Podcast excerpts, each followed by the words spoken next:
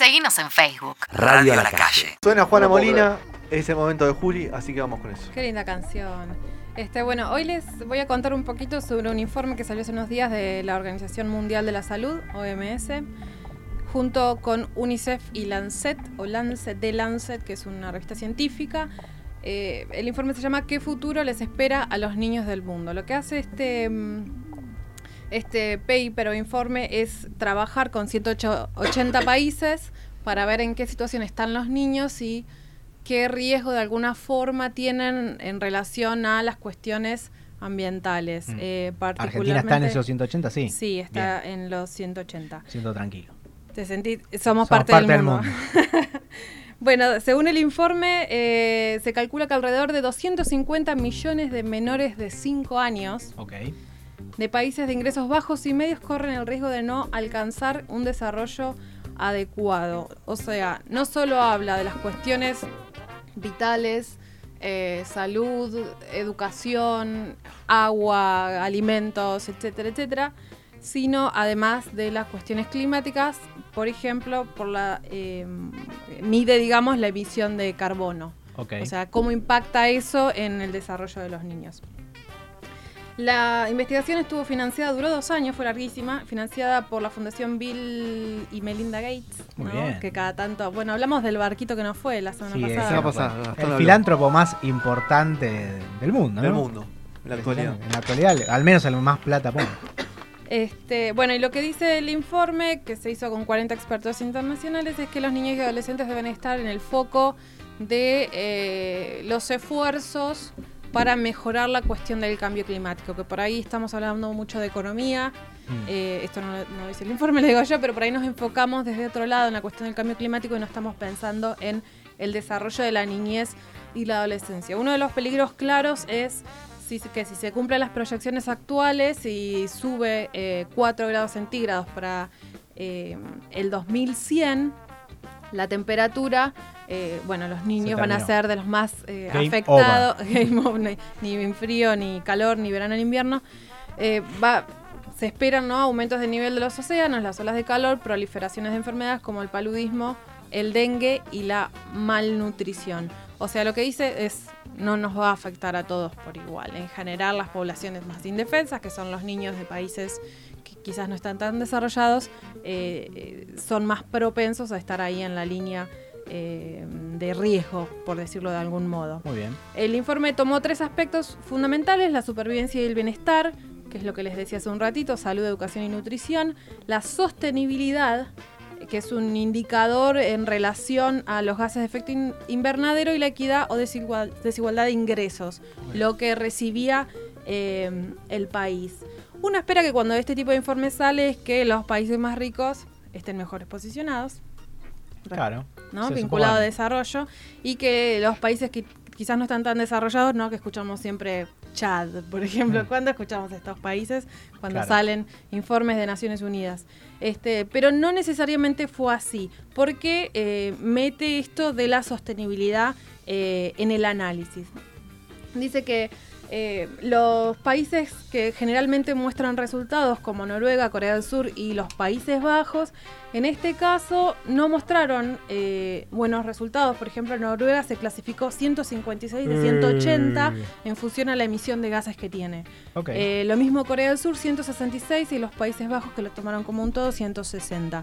¿Por qué? Porque Mm. cada uno de ellos emite 210% más de dióxido de carbono por habitante eh, de lo que de- debería para los objetivos 2030. ok. Convengamos que son países que tienen pocos habitantes. Tienen Como pocos habitantes, Corea no, pero. eh, pero tienen mucha emisión o tienen mucha Claro, indus- tienen mucha industria de industria, claro. Son países chicos con mucha. Claro. Pocos habitantes y mucha industria. Y República Centroafricana, o Chad, o Somalia, estos países... eh, Mucha industria también hay. No creo. eh, se- se- en el ranking, digamos, están mejor Están mejor porque no emiten tanto.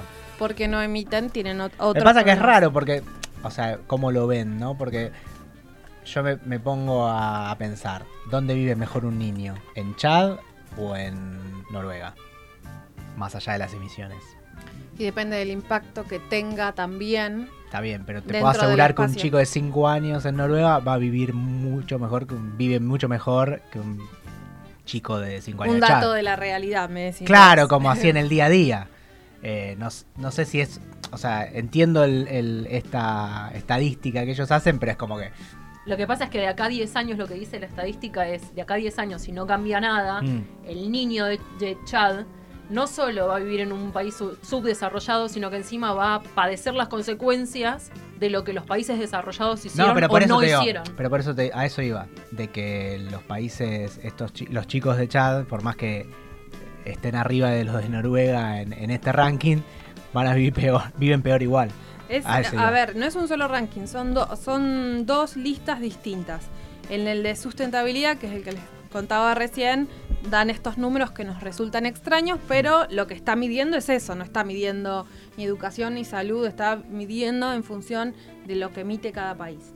¿Y hay países, Juli, que en los dos rankings estén bien arriba? Pa- eh, no, hay- o sea, que ver, estén, que estén bien los que ubicados están en los en el dos. medio en general están en el medio, Hmm. no están ni muy arriba ni muy abajo. Lo que resulta curioso es esto, como países están tan desarrollados o que nosotros tenemos en la cabeza, están siempre con los mejores indicadores, en el indicador de sostenibilidad están muy abajo, Claro. en, en relación al resto de los Cuba, países. ¿sabes? Te tiraron ¿Sabes porque, que Cuba no porque es un dato, interesante ahí, porque es como. No, Argentina está en el puesto 117, dice. Bien. este ranking. Eh, bueno, lo del exceso de emisiones de dióxido de carbono que les contaba recién. Eh, y respecto al otro ranking, mejor que que, com- que lo que hace este segundo ranking es comparar el desempeño de los países respecto a la realización de los niños. Salud, educación, la la la la, que les conté. Eh, recién Argentina está en el puesto 86. Tranca. Estamos ahí a la mitad. Tranca palanca. Estamos me- mediando peor que Chile y Uruguay y mejor que Brasil Eh, ¿viste? y Perú. Bolsonaro. Eh, Bolsonaro. Mira, Piñera hizo algo bien. o Neil. Este, otra cosa que habla el informe que es importante por ahí tener en cuenta, que, que no lo no siempre lo mencionamos, es la cuestión de la obesidad.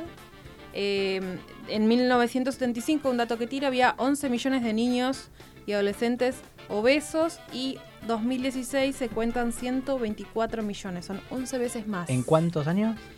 Del 75 Ah. al 2016, no sea, es mucho. No, no 30, 40 Es el despegue, digamos, capitalista post-crisis de la OPEP.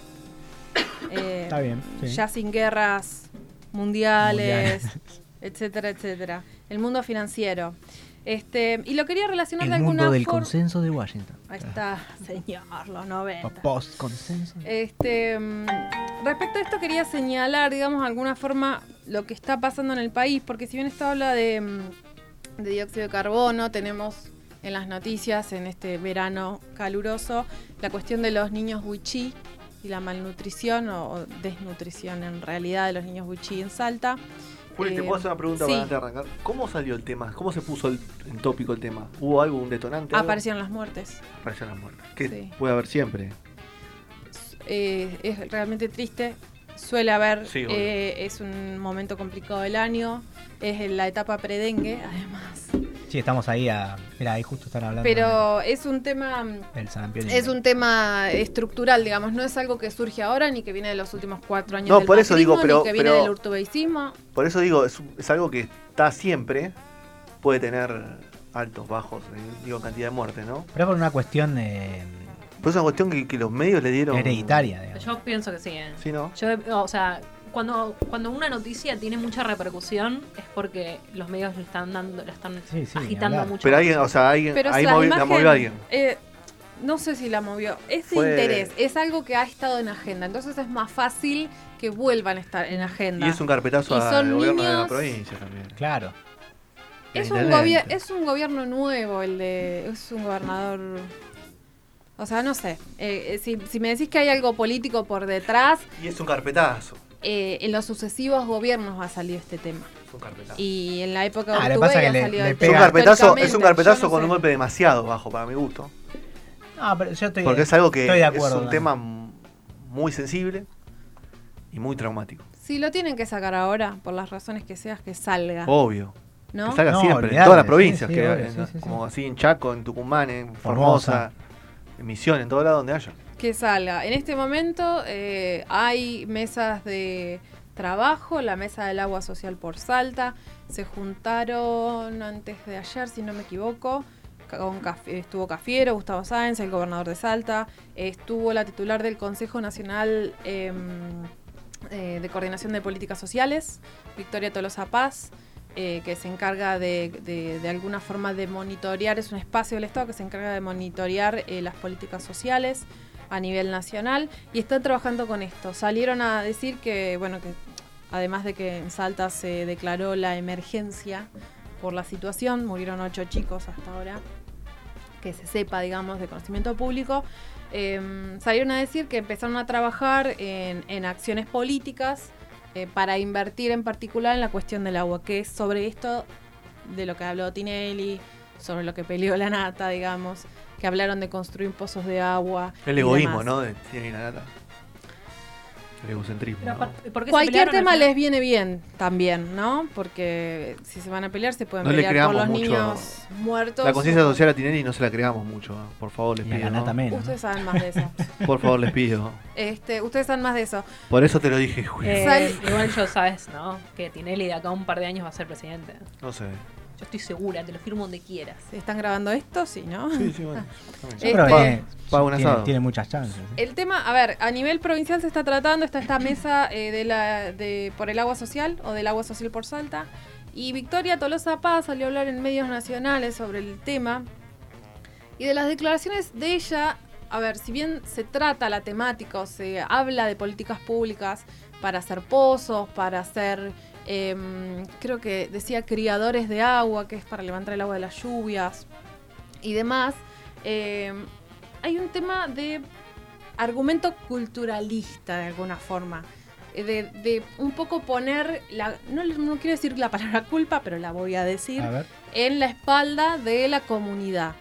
Ella habló de que eran nómades, De la comunidad Wichi. claro, y que entonces no se podían hacer eh, redes, tendido de redes, como puede ser en una ciudad, Mm. porque se movían, digamos. Entonces había que hacer pozos y entonces no siempre tenían acceso al agua y se armó ahí un, Un debate. un debate.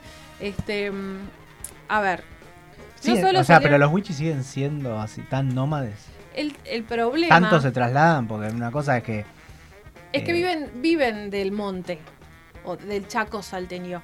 El problema es... eh, el problema no es tanto ese, sino lo que hablábamos recién del abandono del Estado y en los Claro. últimos años, además de eh, lo que algunos economistas o ambientalistas más ligados a lo económico hablan de frontera, el corrimiento de la frontera agropecuaria, mm. los desmontes, eh, los alambrados, ¿no? El- la imposibilidad de que la gente se traslade y eh, consiga lo que históricamente o lo que este, ancestralmente ¿Cuántos Wichi? conseguido. ¿De cuánto la ¿Qué población población? Sí, se sabe más o menos. Se sabe, pero yo en este momento no sé. Pero son millones, no. No, no, no. Tenemos, eh, tuvimos el último censo 2010, el- Mm. este año habrá censo, se sabrá Sí. un poco más.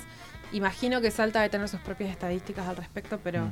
en esa zona no solo hay wichis, también hay otras, Claro, eh, otra- otras comunidades. Claro. Entonces, bueno, eh, salieron a Pero hablar. la verdad, poner un camión cisterna, viste, de Bueno. tantos pa- siguiendo a los Wichi, por decir algo, ya que se mueven un poco, no sería tan Uno de los temas es ¿no? la distribución. O sea, si vos tenés el pozo de agua estás trabajando con el agua en un sector, eh, tenés pueblos, no sé, que están cerca, en el departamento de Rivadavia, cerca de Santa Victoria Este, que tiene su red de agua, no es tan problemático. Pero si están más con la frontera con Bolivia, Mm. el Estado tiene que encargarse de alguna forma que la distribución de agua eh, llegue, lo que decís vos de los camiones. Claro. Pero bueno, eso es algo que se tiene que trabajar con la comunidad, que tiene que haber consentimiento informado. En algún momento hablamos acá del consentimiento que logró la comunidad, le estoy tirando otro tema, pero para que entiendan. La comunidad de Salinas Grandes de Jujuy respecto, Sí, este, para evitar la avanzada del litio, ellos armaron su propio eh, convenio para que eh, cuando les hagan la consulta exista una, una herramienta legal para frenar y decir, bueno, che, acá no se metan, hay un consentimiento libre e informado que está dentro del marco de la ley que tienen que hacer antes de meterse. Bueno, Bueno. esta es otra cosa que eh, una cosa que se podría hacer, se podría trabajar para que no se les metan en el territorio y también frenar un poco el tema del agronegocio Eh, en el norte, bueno, soja, ¿no? Y todo lo que pasa, árboles. Pero ingresan dólares con eso. ¿Cómo? Ingresan dólares. ¿Para quiénes? Y bueno, ¿para quién no? Pero ingresan dólares. ¿Por cuántos años? Me acuerdo una vez, creo que ya lo conté al Lo aire, pero como Lo la policía. una vez estaba haciendo unas encuestas, ya no me acuerdo para qué organización, en el obelisco, eh, sobre tema soja, eh, pero me parece que era eh, en el noreste. Y pasó un señor, como muy... a- señor, yo era chica, el tipo tendría treinta y pocos, corriendo con... ¿Vieron nosotros, 9 de julio, la corbata que les vuela? Sí, sí. Somos Somos, señores. somos señores Aunque y lo señoras. neguemos, sí. Este, me, de costadito, hacia la pasadita, me gritó, me parece fenómeno, pero yo recompraría una unas hectáreas, la desmontaría y me gastaría toda la plata, me dijo. Y más o menos por ahí viene la cosa, ¿no? Pues, de quiénes son los intereses, quiénes pueden este, meterse en pones en esos un plazo espacios. Igual ese señor, ¿cuántas hectáreas podrían comprar? No hay que pensar quiénes son los grandes terratenientes obvio, del pero no es negocio, viste que el campo no es negocio. Vos decís que no. No, bueno, no, no Salió un comunicado de la Escuela de Antropología de la bien, Universidad Nacional de Salta eh, al respecto, bardeando un poco con esto de hay argumentos culturalistas, por ahí no los tomemos, seamos un poco más conscientes sobre lo que está sucediendo, consultémosle Bueno, ponele a que la hay comunidad. ar- argumentos culturalistas que los hay. Pero no por eso hay que dejarlos morirse, ¿no? O sea, El tema es que el argumento culturalista no sea tu excusa como Estado claro, por eso, para, para, dejarlo morir. para, para, para no activar No o los, para puedo, no- no los puedo controlar, viejo. Se mueven mucho. Claro, tal cual. Bueno, y hay algo clave que, que tiene que ver con lo que ustedes dijeron al principio, que es la falta de reconocimiento del genocidio al pueblo indígena. Claro. Estoy hablando rápido, ¿no? Eh, la falta de reconocimiento del, de- del genocidio, no solo en el sur, de eso hablamos bastante, sino también eh, norte, este y oeste. Sí, en todos lados. Pasa Eh, justo es, es- estos son los que más sobrevivieron, digamos, estos pueblos, los del norte. No tuvieron eh, No, eh, este ¿sabes que exterminio tan masivo como fue los del sur, ¿no? Que Más o menos, ¿eh? en algún momento hablé con, con gente del norte, con gente de Salta hoy que no podían salir al aire, pero estaría bueno que en algún momento eh, los, podamos hablar con Habla con el productor. Muy bien. Productor. Es malo el productor. Bueno, ¿algo más, Juli? No, señoras ¿No? y señores. El secreto está en las ganas. Radioalacalle.com